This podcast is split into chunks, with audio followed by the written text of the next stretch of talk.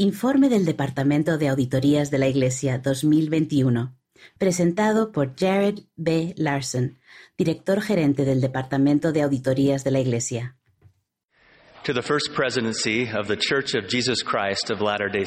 Según se nos indica por revelación y se registra en la sección 120 de Doctrina y Convenios, el Consejo encargado de la disposición de diezmos, compuesto por la primera presidencia, el quórum de los doce apóstoles y el obispado presidente, autoriza el gasto de los fondos de la Iglesia. Las entidades de la Iglesia distribuyen los fondos conforme a los presupuestos, normas y procedimientos aprobados.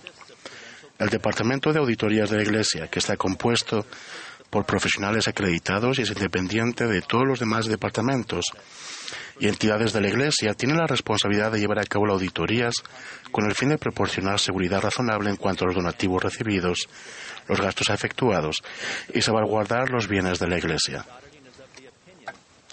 Basándonos en las auditorías llevadas a cabo, el Departamento de Auditorías de la Iglesia opina que en todos los aspectos materiales los donativos recibidos, los gastos efectuados y los bienes de la Iglesia durante el año 2021 se han registrado y administrado de acuerdo con los presupuestos, las normas y las prácticas de contabilidad aprobados por la Iglesia.